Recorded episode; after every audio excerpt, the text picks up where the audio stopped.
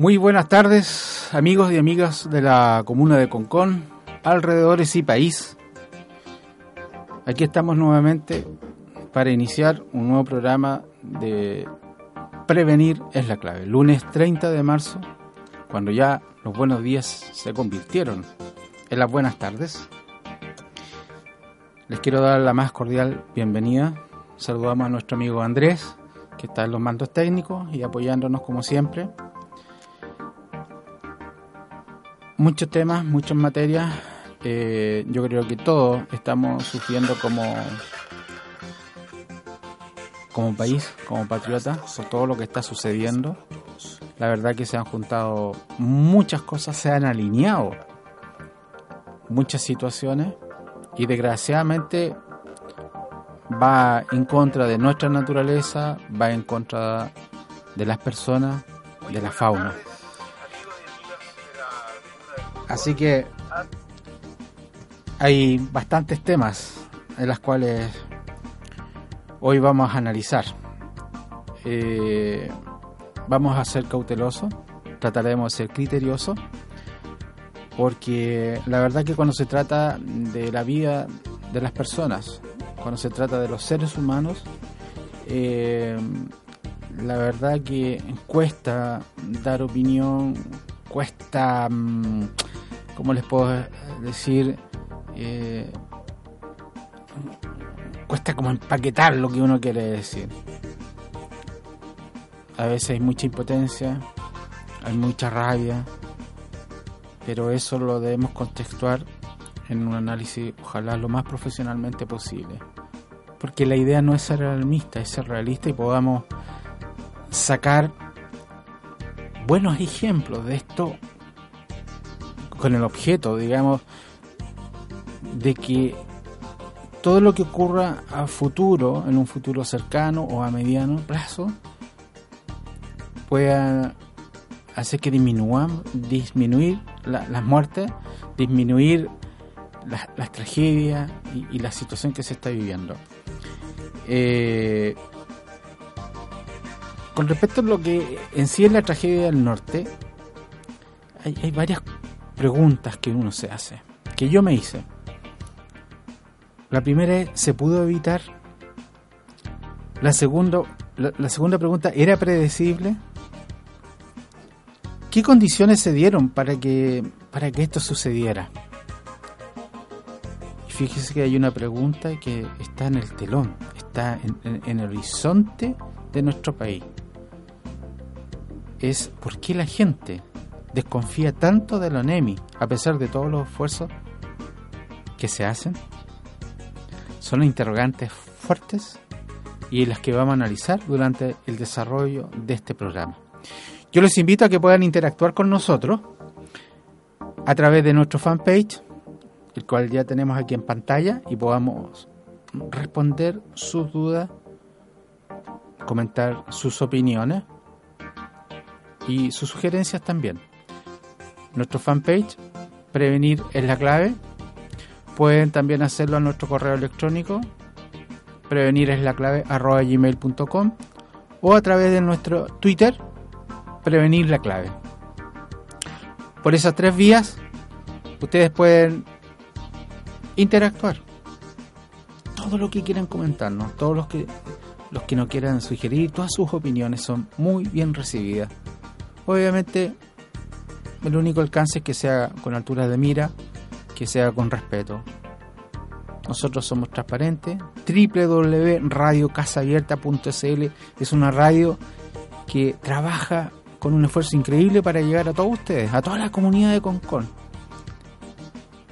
Y está llegando cada vez más fuerte. Por lo tanto, está siendo un ente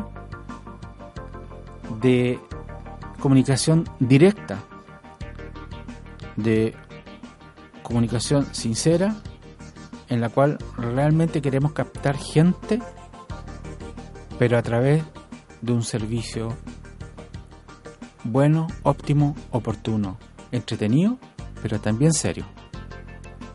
Así que todos invitados para que nos sigan dentro de esta hora para poder comentar estas, estas consultas y las vamos a ir analizando una a una, más algunos antecedentes que yo tengo acá y que me traje en, en mi pauta. ¿Sabe qué? Hoy vamos a dedicar todos los temas musicales con música chilena para hacerle un eh, como un espaldarazo, como un palmazo a toda esa gente que está sufriendo. A todos, los del sur, los del norte y a todos los que necesitan que los apoyemos a distancia. Así que en honor a ello, nos vamos a ir con nuestro primer tema musical, amigo Andrés, y comenzamos el análisis después de nuestros temas.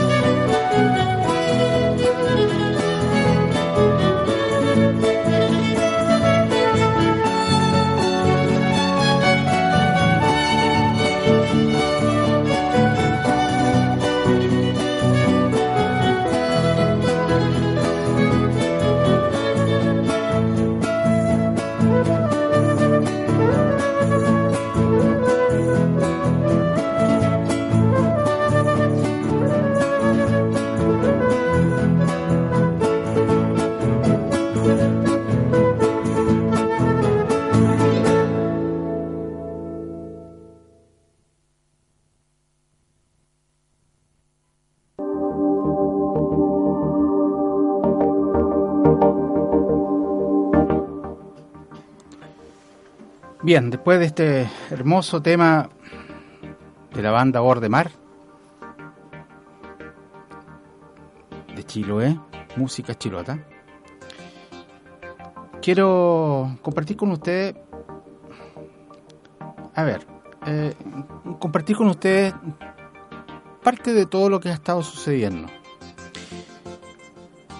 No podemos obviamente olvidar lo del sur, con los lo que fue y lo que son aún la pérdida de miles de árboles milenario de bosques, 6.000 hectáreas o más en los fuegos o los incendios forestales, lo que está también siendo permanentemente monitoreado por el volcán Villarrica.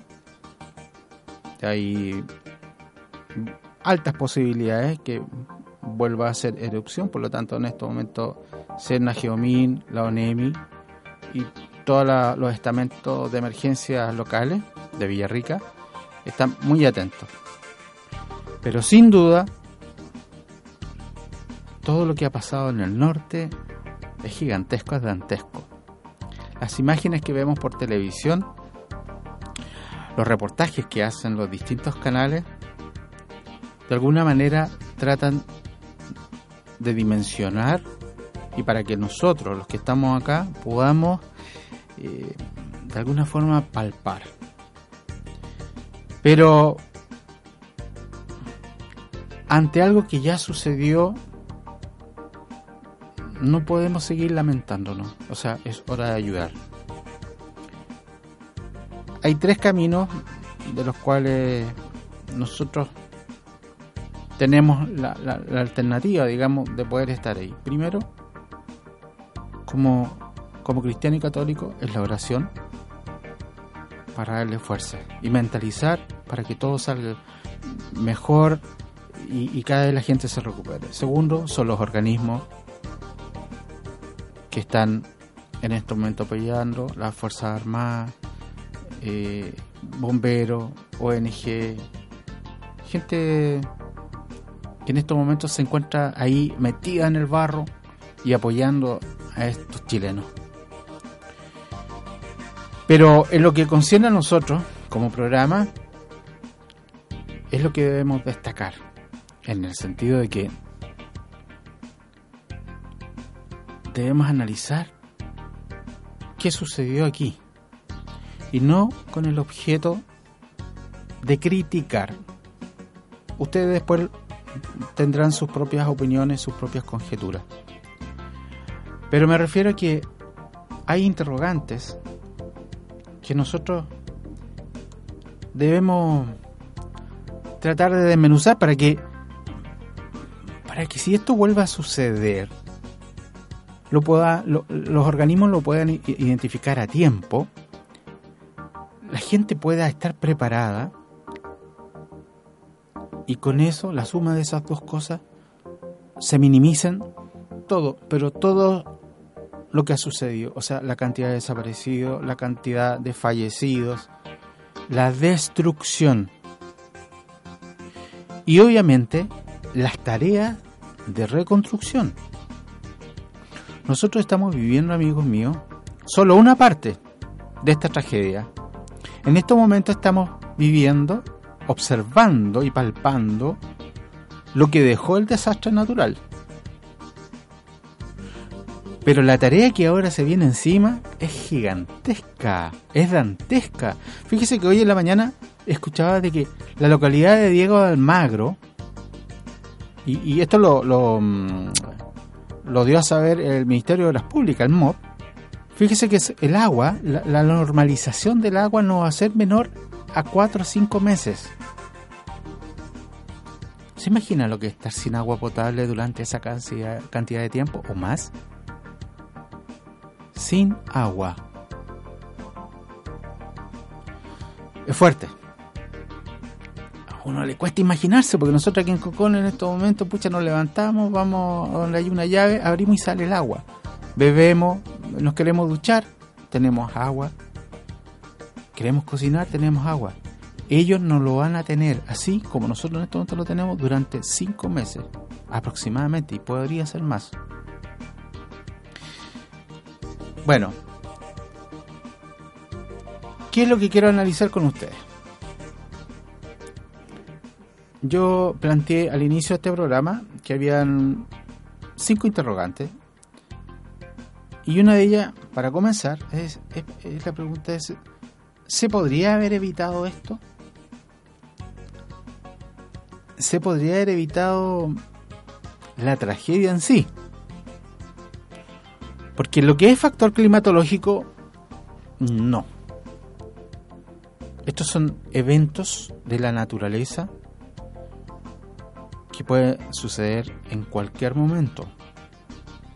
Ahora, no obstante, la tecnología, los estudios y la ciencia, a través de la meteorología, nos da la posibilidad de poder anticipar estos eventos, que puedan variar en magnitud o a lo mejor en velocidad o duración, es otra cosa. Pero sí, hay formas en estos momentos para poder adelantarnos a eso, a prevenir, estar atento. La dirección meteorológica entró en un, en un problema con, con, los organismos gubernamentales como es la ONEMI y el gobierno así como el Ministerio del Interior porque ellos manifestaban de que habían alertado a tiempo. Después la controversia se formó porque el gobierno dijo que no había llegado a tiempo o la palabra que ellos utilizan, el concepto de moderado, no se había entendido. Meteorología publicó un informe y que ha estado eh, distribuyéndose por las redes sociales como Facebook y Twitter, donde dice ahí que ellos prevén una caída de agua entre los 25 a 30 milímetros, lo que para la zona norte es muchísimo, amigo. Y este informe fue entregado el día domingo a las 19.30 horas. O sea, ¿se podría haber hecho algo? Sí. ¿Se podría haber evitado? Sí. Pero la gente está preparada. Están los mecanismos de alerta, así como hoy en día se han instaurado las alarmas de tsunami en toda la costa, hacia el interior, no se tomaron en cuenta estos factores climatológicos y en una zona árida. Fíjese que es una cordillera totalmente árida. La zona donde cayó la lluvia no tiene vegetación. Y al ser, tremendamente árida, no posee nada que retenga el agua. O sea, esta escurrió con facilidad y fluyó por la superficie pedregosa y arcillosa. O sea, fíjese que un especialista apellido Oces dice que se trata de suelos desérticos, en que se forma una costra que los hace impermeables. O sea, el agua tuvo problemas para infiltrarse y escurrió directamente por la superficie. El profesor de Geografía de la Universidad Católica, don Juan García, y doctor en Ciencias de la Tierra de la Universidad de Maine, en Estados Unidos, dice que el agua fluyó con energía debido al material sólido que sumó a su paso. Algo misceláneo, fíjese que esto se originó por, que la naturaleza eh, incidió mucho. ¿eh? Hay, un, hay una línea que separa de, la cordillera o, en general en el terreno que hace que llueva o nieve. Y eso se denomina la isoterma cero. Fíjese que la isoterma, isoterma cero es la línea que separa en dos. O sea, hay una línea inferior. Hay, hay, un, hay una parte inferior en donde la precipitación es totalmente líquida, lluvia. Y desde la isoterma hacia arriba es donde la precipitación es sólida, o sea, es nieve. ¿Saben ustedes que acá se desplazó desde los 3.000 metros a 4.000? O sea, la isoterma generalmente está en los 3.000 y de ahí llueve. Hacia abajo. Pero ahora llovió desde los 4.000, o sea, más altura, sumó 1.000 metros en cantidad de lluvia. Imagínense los metros cúbicos que bajaron.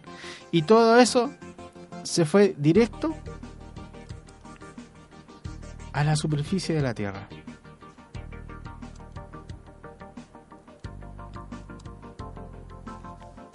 Fíjese que esto ocurrió y porque es parecido al efecto del tobogán de una piscina. O sea, el agua permite que todo se deslice más rápido y con más fuerza. Entonces acá, ¿qué sucedió? Que el agua se desplazó a gran velocidad por la pendiente y a su paso corrió de la superficie materiales densos como arena, grava y roca. Y este flujo, en vez de quedarse detenido, se alimentó de estos materiales sólidos para arrasar con todo lo que encontró a su paso.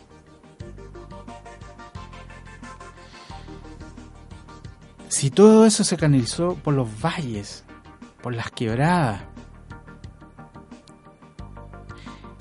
en donde para los que conocemos el norte sabemos que hay poblados, localidades, ciudades, como es Copiapó y alrededores, Paipote, Inca de Oro, San Antonio, yo conozco toda esa zona, yo la recorrí.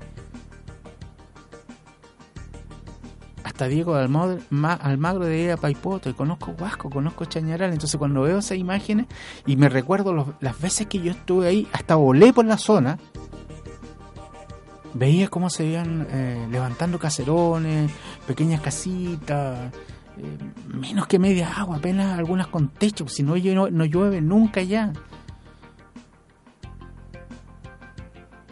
Y yo te le estoy hablando a ustedes entre el año 90 y 95, 96, estamos en el 2015. ¿Dónde está la prospección? ¿Dónde están los recursos para observar desde el aire? ¿Cómo va creciendo? ¿Cómo se va poblando? Y sabiendo los organismos de geología, minera, ingenieros viales, lo que este último tiempo se denomina la protección civil. Por naturaleza sabemos que si llueve la cordillera, el agua baja. En el sur no tenemos tantos problemas porque hay bosque, por lo tanto lo retiene. La tierra es más húmeda, el agua se filtra. Pero en el norte no. ¿Se podría haber evitado una tragedia así?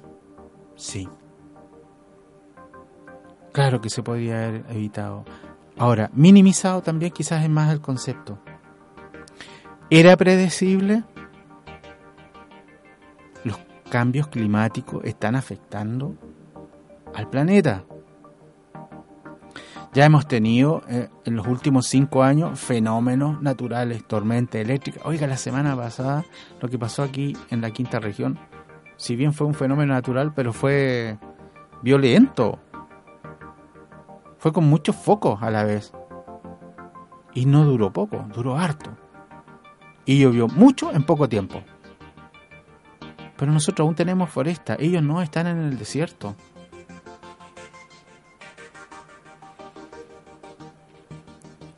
Estos planteamientos son los que de ahora en adelante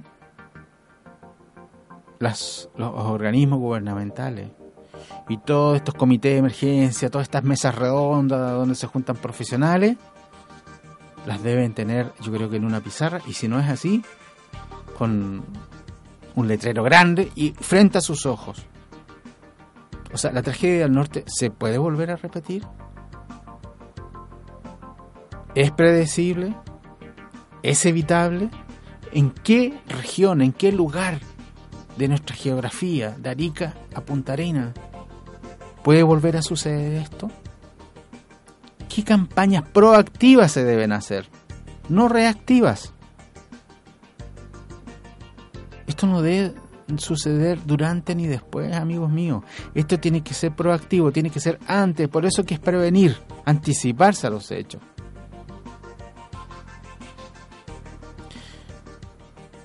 ¿Qué condiciones se dieron para que sucediera? Bueno, lo acabo de explicar un, poco. Se dio el hecho de que la isoterma subió y por ende llovió mayor cantidad y de más altura. Los núcleos fueron violentos frente a frío condiciones atmosféricas totalmente viables para que se, se desencadenara esta catástrofe. O sea, el agua fluyó porque tenía más peso y debido al material que contenía. O sea, era obvio que iba a arrastrar todo lo que pillara a su paso desde la cordillera y saliendo hacia el mar. Fíjese que eh, el fenómeno responsable del desastre es la implacable baja segregada o núcleo frío en altura. Eso es una condición que se dio. O sea, esta fue una masa de aire frío y, y, antártico en este caso, que se arrancó de la zona sur y se fue introduciendo a la zona norte. O sea, esto atrajo otras masas intertropicales y que tienen mucha humedad y que precipitaron luego de enfriarse, o sea, es decir, dejaron de ser vapor y se transformaron en lluvia. Fíjese que uno de los académicos precisó que el río Copiapó recibió esta sobrealimentación desde múltiples quebradas, o sea, no es que haya sido un, una sola caída de agua, fue de distintos lados. O sea, un río es el desagüe de la cuenca y está en todo un conjunto de cerros y cordilleras por donde fluye el agua. Y en este caso cayó mucha agua y esta tuvo que salir por una, una, parte. Fíjese que yo la semana pasada escuché a un, periodista Matías del Río, en un canal de televisión dijo una frase que yo todavía la tengo aquí y hasta la escribí. el agua tiene memoria. El agua tiene memoria va a volver por los cauces, aunque no haya llovido, pero en años, para buscar el camino y salir al mar. Lo digo al mar porque nosotros tenemos cordillera, somos estrecho territorio con salida al mar. Y es elevado. Esa es una condición geográfica eh, óptima para que todo lo que caiga en agua o nieve en la cordillera baje al mar a través de los llanos de las quebradas y de los ríos. Eso es. Vamos a una segunda pausa musical y volvemos con análisis de este tema.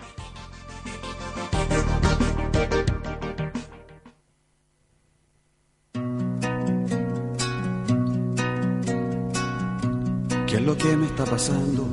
Que en la que perfecta todo empieza a temblar. Se remueven mis caminos se hace trizas el retrato de mi infancia y su calor. Mi familia y mis amigos se me ponen frente a frente y solo me hacen pensar. Si al medio de esta tormenta nacerán las flores de un lugar azul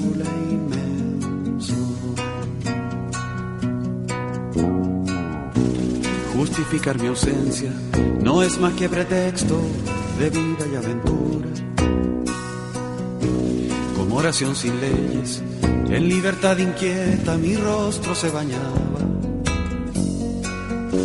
Con el fulgor de las estrellas que cantan la mañana, bien juntas con mis sueños. Todo estaba allí trenzado hasta que di el paso, hasta que tu amor Si al cielo lo cambiaras por toda la realidad, sé que todo sería tan diferente. Ya que la fe que tú has puesto no se juega, no se tranza, ni por un solo momento. Es fogata que corre en tus venas, es quizá tiempo gastado. Es un sol que llevas dentro, primero y sin segundo, del amanecer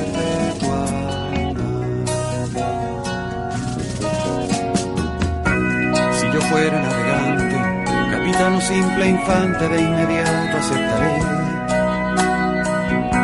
Que la tierra siempre lejos, que la niebla imponderable en mi mapa son las aves. Que tormentas indomables y mujeres que lloraban hasta el amanecer.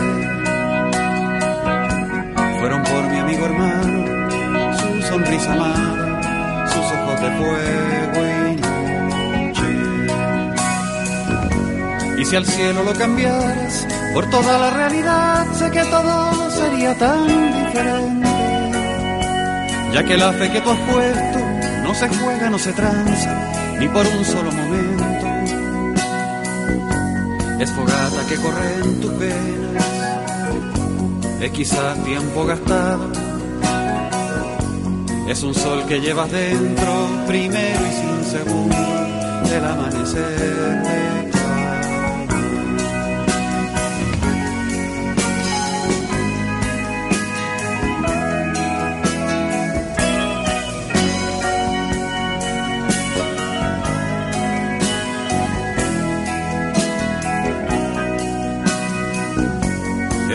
Que corre en tus venas es quizá tiempo gastado.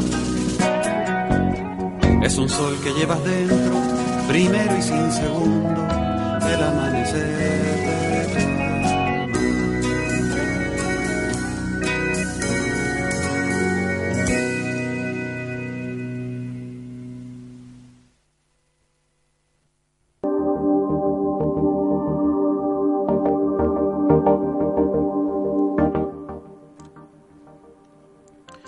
Bien. Fíjese que una de las interrogantes que se está haciendo también a nivel país por la gente es si los organismos oficiales funcionan como deberan. Y aquí vamos a tener cuidado en el análisis, pero sí voy a hacer bien, bien pluralista. Quienes trabajamos en lo que es emergencia y protección, quienes por años hemos dedicado tiempo a analizar, a informarnos, a recopilar, a evaluar y poder ser un granito de aporte, muchas veces nos encontramos con que alguien se pone al frente y con mucha soberbia nos dice, Ustedes son alarmistas. Ustedes pretenden que la población se altere y no dejan que los organismos funcionen. Les gusta que haya caos. Y estoy tratando de, imitar un poco lo que muchas veces me he encontrado con personajes detrás de algunas puertas. La prevención, la seguridad en nuestro país, en nuestro Chile lindo, siempre es sinónimo de gasto. Es no es inversión. No, para después. Si aquí no nos sucede. No, tenemos todo programado. Están los protocolos. Existen los protocolos. Anoche, o de madrugada, vi una entrevista de una niña en CNN que trabajó para la Oficina Nacional de Emergencia. Oiga, los dejó como chaleco mono.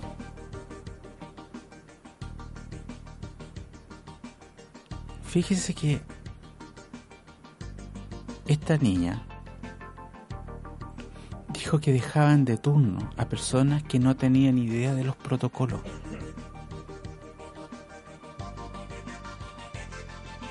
Que ella misma un día le habían dicho ya, eh, abro comillas, oye chica, te toca hoy día hacer turno. Y ella dijo, oye, pero ¿y yo qué hago en caso de emergencia si no tengo nada, idea, nada? No te preocupes, cualquier cosa nos llamas por teléfono.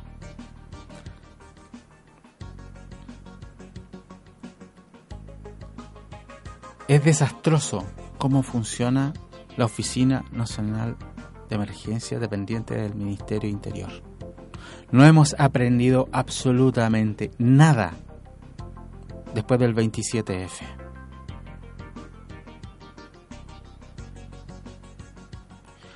Yo sé que tratan siempre de incorporar a profesionales, que hoy a la cabeza está un general en retiro, que tiene un muy buen currículum porque tuvo a cargo de las tropas de paz en Haití. De hecho, él sufrió la pérdida de su señora porque cuando fue el terremoto su señora estaba en el hotel, el hotel se derrumbó y ella murió. Y él aún así siguió efectuando labores dentro de la institución y a la cabeza, lo cual hizo muy bien. Y fue incorporado a la NEMI en el gobierno de señor Piñera, si no me equivoco. Y puedo decir cercanamente que le ha sido difícil de trabajar. Porque nuevamente la ONEMI en sí, y aunque le esté la cabeza, depende de lo que decida el Ministerio del Interior. Decide lo que hace el gobierno de turno. Fíjese que esta niña explicaba que uno de los eh, de los a ver lo que más juega en contra sobre todo en este servicio hay muchos más pero en este servicio en sí en la ONEMI donde ella trabajó es que gobierno que llega trata de cambiar todo de nuevo y pone gente nueva entonces ella me decían oiga eh, llegó un gobierno nuevo y y cambian a la gente que estuvo y, la mandan a cursar y le mandan a hacer eh, charlas y las preparan. Y así están durante, no sé, pues tres, cuatro años. Y después llega otro gobierno y los vuelven a cambiar. Porque obviamente se supone que los gobiernos necesitan gente de confianza en sus estamentos más cercanos. Eso no puede ni debe suceder. A lo mejor puede suceder en otras reparticiones públicas, donde también se da. Pero en este, en un organismo de emergencia, que debe ser de acción y reacción, de coordinación y tener gente preparada, ¿qué sacamos? Lo que decía ella, tener profesionales que se está capacitando un mes, dos meses, un año, dos años, y en dos años más, o, cuando termine el periodo, se tienen que ir porque los cambian por otro. Con razón no alcanzan a actuar. Por eso que los protocolos se cambian. quieren fortalecer la ONEMI, le quieren sacar músculo según escuché ayer. No, si no hay que sacarle músculo, señora, hay que sacarle cerebro. Necesitamos gente que piense y actúe en forma rápida, preventiva. Todos en estos momentos no creemos en el CHOA y no creemos en la ONEMI. Y que son las instancias que se supone que tienen los personales calificados y tienen la tecnología. Anoche se había decretado una alerta internacional de tsunami por un terremoto en el Pacífico Sur. Que obviamente por distancia a nosotros, si es que nos llegan olitas de 0,3 centímetros de altura, por lo tanto se descartaba el tsunami. Pero yo veía y leía los posteos, oiga, ¿y quién le cree al Choa? ¿Y si vuelve a suceder lo mismo del 27F? ¿Y sabes lo que pasa con eso? Que nosotros al cuestionar a estos organismos estamos estamos cuestionando a toda la cúpula, estamos estamos estamos dudando de toda la gente que está arriba. Y eso sí es caer en pánico, y eso sí es caer en caos. Porque se pierde la confianza. Lo que está sucediendo en el norte es prueba fiel hizo una prueba de fuego para este organismo. Las mesas de trabajo, los análisis constantes que se están haciendo día a día, ténganlo por seguro, es que es para tratar de absorber todo lo que pasó. Y la mejor manera de poder llegar a esa gente que todavía mucha no recibe ayuda. Pero el desconfiar de estos organismos nos inunda de tal forma que lo único que nos conlleva es a despotricar, a criticar y nos aleja de la misión principal. Y lo que yo decía adelante, nosotros debemos ser capaces de una vez por todas de aprender de esto. Si nosotros vamos a criticar a los organismos que están arriba, hagámoslo con la altura de mira demos soluciones. Tratemos de interactuar con ellos. Hagamos fuerza no para que una persona se vaya del cargo, hagamos fuerza no para que a una persona eh, se le denigre. La historia se encargará de eso. Nosotros debemos cargar neuronas y gastar energía en aportar con soluciones. ¿Cómo creemos que esto puede llegar a ser mejor? ¿Cómo debemos de educarnos? Nosotros debemos comenzar por casa, amigos. Eso se lo he dicho en otros capítulos. Nosotros debemos educar a, quienes nos rodean, quienes están bajo nuestra responsabilidad. Primero nuestros hijos, nuestra familia, después nuestros vecinos, nuestros amigos y la gente que no conocemos también. Debemos, debemos prever, debemos anticiparnos. O sea, todas las personas que ahora, de alguna u otra forma, porque no pueden vivir en otro lugar, viven en la precordillera o en la cordillera, más al norte o más al sur, deben juntarse en comunidad, con juntas de vecinos, con las oficinas de emergencia y protección civil, con el alcalde y, y plantearle ideas, sugerencias. No significa que a lo mejor todas van a ser óptimas, pero algo, algo va a dejar. Debemos ser críticos constructivos. Eh, cansa estar leyendo Twitter, eh, eh, en el Face y, ver los, como los memes ahora, ¿no es cierto? Y que el gobierno, y que la señora Bachelet, y que la No, señores, eso, eso no es así. No debemos impactar por nuestra situación política. Debemos impactar por lo que nosotros queremos a quien tenemos alrededor. No queremos que los nuestros sufran, no queremos que los demás sufran. Yo quiero prevenir, bueno, eduquemos para que el, que está al lado también prevenga. Esto es una tragedia no menor, gigantesca. Pero sin ser alarmista, hay peores. Y nuestra geografía da las condiciones para que cosas como estas y peores sucedan en nuestro país. No podemos ir en contra de la naturaleza. Es imposible. El volcán Villarrica puede hacer erupción en cualquier momento. No sabemos qué alcance tiene. Pero la alerta está ahí. Se manejan los monitoreos y en cualquier momento se va a evacuar los vehículos, los caminos para salir. Bueno, Villarrica, la región de los lagos, Parinacota, Arica, Iquique, Antofagasta, La Serena, Copiapó, Valparaíso, Santiago, la quiebra de San Ramón. Hace tiempo se viene diciendo que, que hay posibilidad de un terremoto que se fracture esa parte. Trabajemos. Seamos positivos, seamos entes positivos. Fíjese que lo podemos hacer. ¿Podemos evitarlo? Podemos evitarlo. ¿Podemos prevenirlo? Podemos prevenirlo, podemos identificar las condiciones que se pueden alinear para que suceda un evento de esta magnitud, sí, porque hoy la tecnología lo permite. Entonces no necesitamos un ente con más músculo, necesitamos un ente con más cerebro. Espero explicarme bien. Nos quedan... ¿Cuántos temas musicales, Andrés? Nos quedan dos. ¿Vamos uno más? Y volvemos.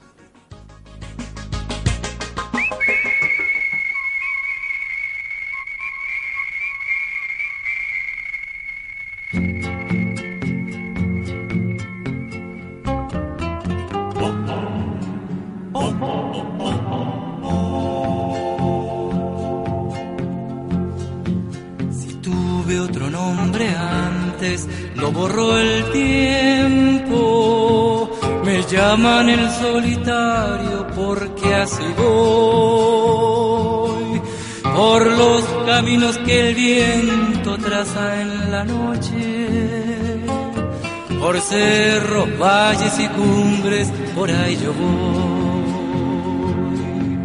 Mi caballo tiene alas cuando lo apuro, mi poncho es bandera altiva de libertad.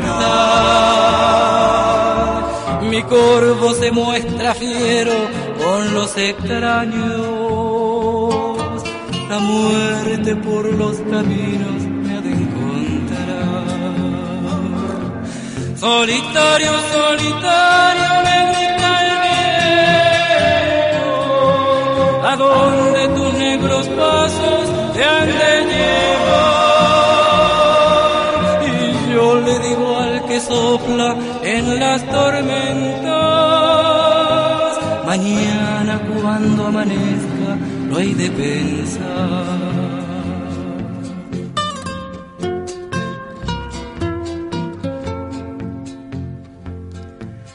A veces cuando en las tardes diviso un pueblo, me acerco porque unos tragos me quiero echar.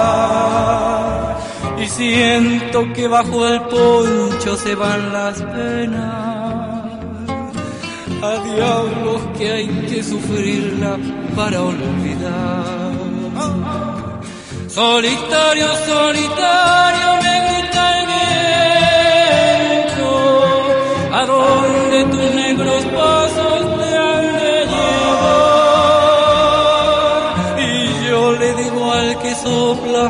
en las tormentas, mañana cuando amanezca lo he de pensar. Mañana cuando amanezca lo he de pensar.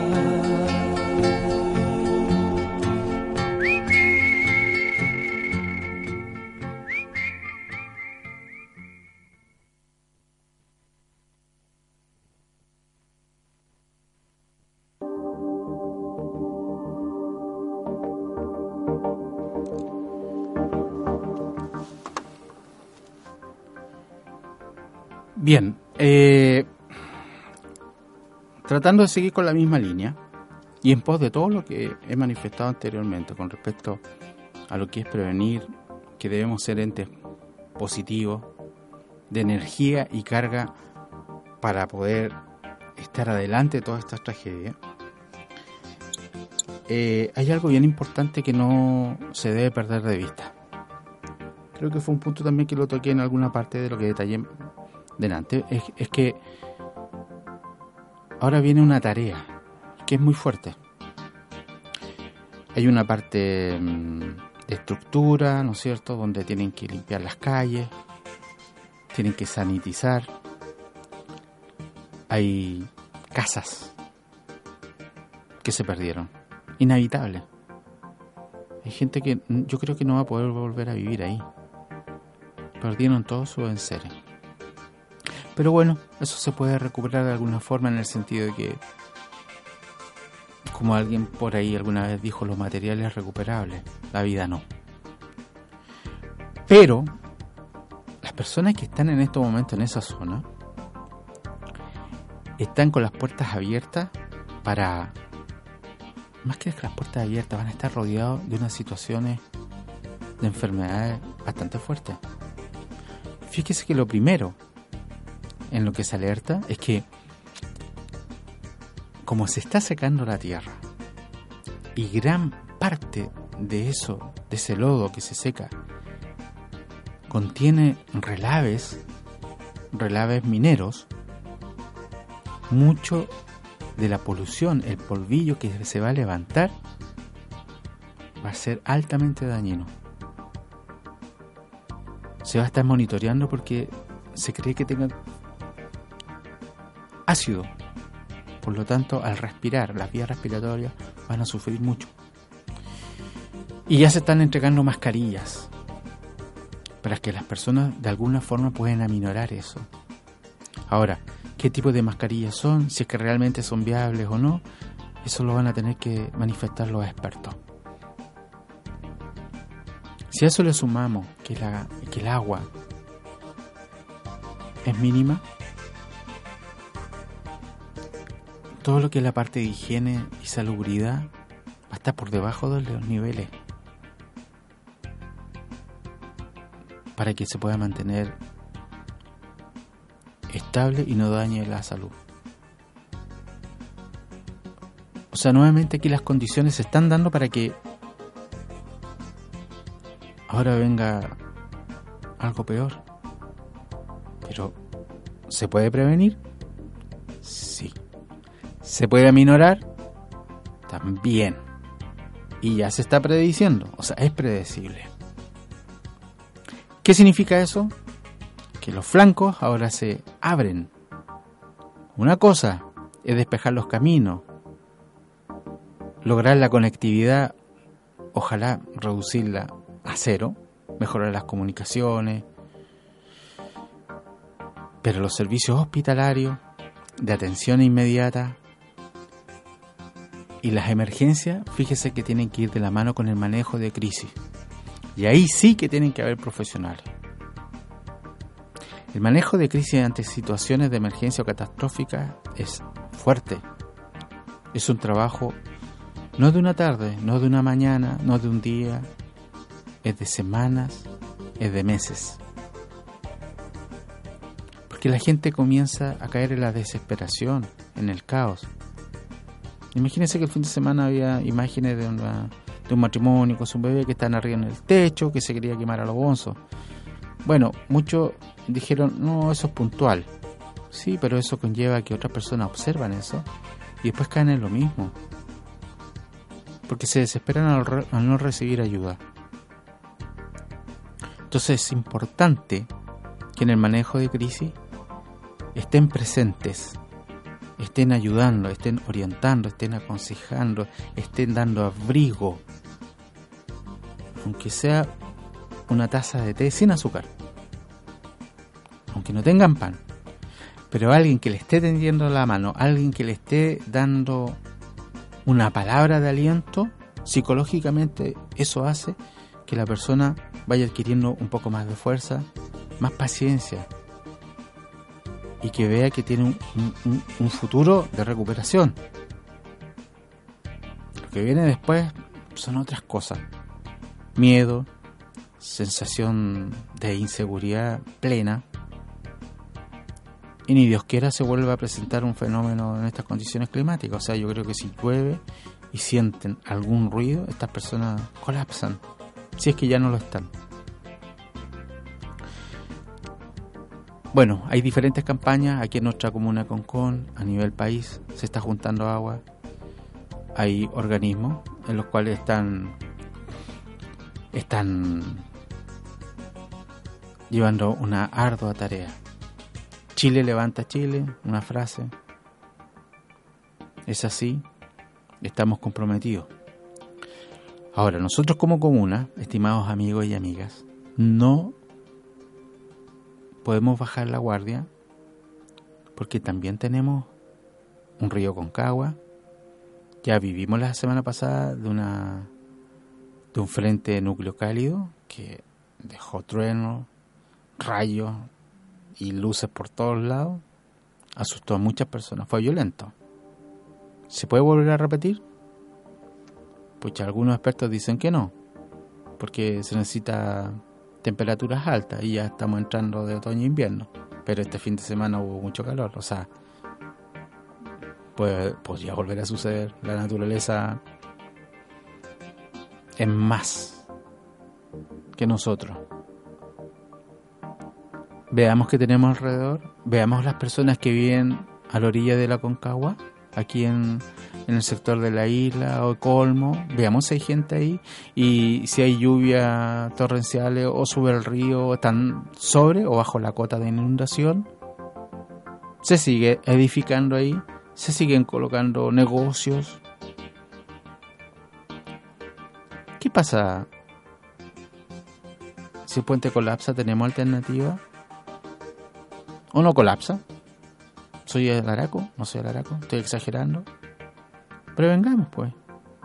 Visitemos, observemos, mandemos gente, tomemos fotografía, hagamos protección aérea, pasemos en un bote, conversemos con la gente. Anticipémonos. A lo mejor pueden estar en un porcentaje alto de seguridad. Y si no, estamos a tiempo de hacerlo. Yo me quiero despedir con un último tema. Eh, como le digo, nuestro, de nuestra tierra, y así podamos hacerlo, hacer un tributo a toda esta gente que está, que está sufriendo. Eh, eh, fíjese que es un programa un poquito triste, ¿ah? porque da, da, tristeza ver a los compatriotas como sufren. Pero llenémonos de energía, llenémonos a ellos de energía como cristianos, no importa el credo, una oración, un rezo, para que haya fuerza, para que salgan adelante. Les doy las gracias por haber estado con nosotros en sintonía a través de www.radiocasabierta.cl. Me están llegando algunos mails y algunos tweets, pero los voy a responder después eh, con bastante más calma. Espero que tengan una buena semana. Edúquense, edúquense y preocúpense de los suyos y del prójimo. Y si Dios así lo quiere, nos estaremos escuchando el próximo lunes. Un abrazo a todos, gracias amigo Andrés. Y él nos va a colocar este último tema para que despidamos este capítulo número 18 de Prevenir es la clave.